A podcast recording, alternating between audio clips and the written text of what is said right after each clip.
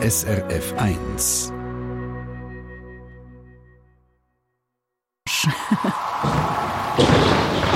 SRF 1 Wetterfrage. Ist natürlich klar, wir haben immer eine Frage um die Zeit am Samstagmorgen, die Wetterfrage.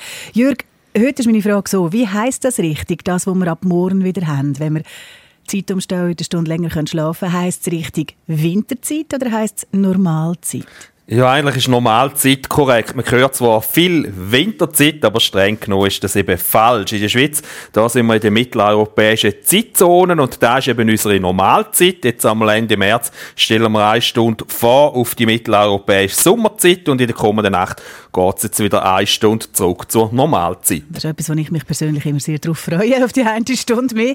Jetzt hast du gerade die mitteleuropäische Zeitzone kurz erwähnt. Da werden wir noch ein bisschen mehr hören. Wie ist die definiert? Wo gilt die überall?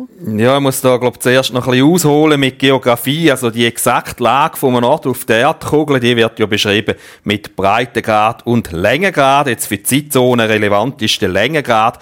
Der gibt ja an, wie weit westlich oder östlich das eben ein Ort liegt. Ausgangspunkt äh, von diesen Längengrad ist der Nullmeridian. Der Längengrad, der geht genau da Greenwich bei London und von dort aus geht es dann 180 Grad nach Westen und eben noch 180 Grad nach Osten. Im Gesamten hat man also um den ganzen Erdball 360 Längengrad.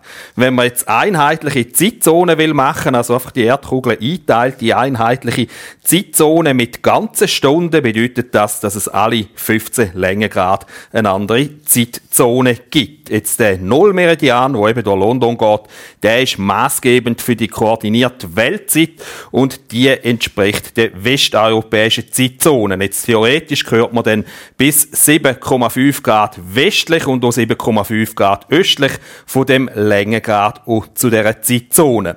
Die mittlere Sonnenzeit jetzt vom 15. östlichen Längengrad, der ist maßgebend für unsere Zeitzone, die mitteleuropäische Zeit. Und weil der 15. Längengrad beispielsweise genau durch die Stadt Görlitz an der deutsch-polnischen Grenze geht, hat man früher zumindest in Deutschland deren Zeit, wo wir jetzt haben, auch Görlitzer Zeit gesagt. Theoretisch würde die mitteleuropäische Zeit für alle Regionen zwischen 7,5 Grad und 22,5 Grad Ost, wo eben dort zwischen denen liegen, die hätten theoretisch die mitteleuropäische Zeit. Mhm.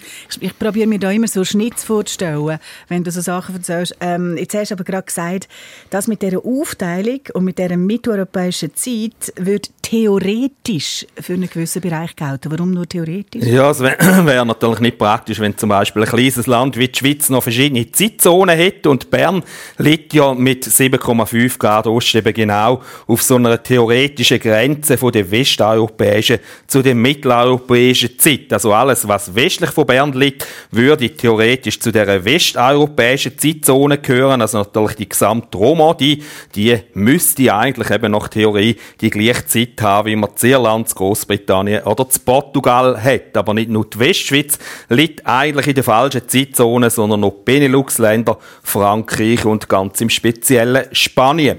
So weit westlich, wie man denn dort ist, passt eigentlich der Sonnenstand überhaupt nur zu der mitteleuropäischen Zeit Galizien im Nordwesten von Spanien. Dort gibt es nämlich Gegenden, äh, wo die Zeit etwa anderthalb Stunden und während der Sommerzeit sogar zweieinhalb Stunden vom Sonnenstand abweicht. Der Sonnenhöchststand, der gibt es dann dort im Sommer zum Teil erst am Nachmittag nach um halb drei.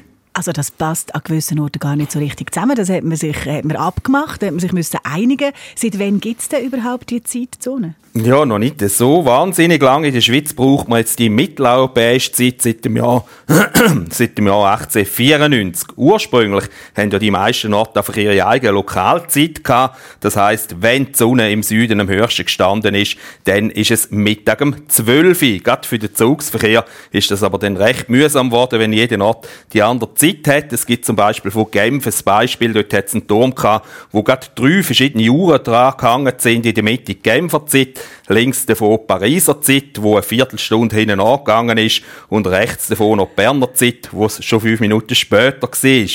Mit der Gründung vom Bundesstaat ist dann 1848 schweizweit Berner Zeit eingeführt worden und dann ist es nicht lang gegangen, so ab 1890 hat man dann Deutschland und Österreich mehr und mehr eben auf die einheitliche mitteleuropäische Zeit gesetzt da ist eben die Zeit, wo man früher noch Görlitzer Zeit gesagt hat und kurz später, im Jahr 1894, hat ja noch der Berner Regierungsrat beschlossen, dass man ab dem 1. Juni alle öffentlichen Uhren auf die mitteleuropäische Zeit soll umstellen. Als Grund steht dann in dieser Weisung zur Vermeidung einer verwirrenden Zweispaltigkeit der Zeitbestimmung.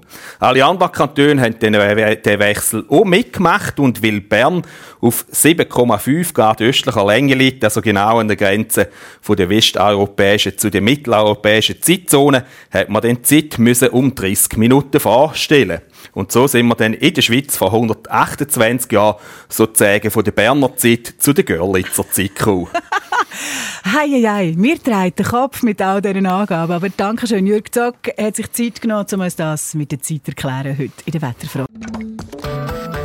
Eine Sendung von SRF1. Mehr Informationen und Podcasts auf srf1.ch.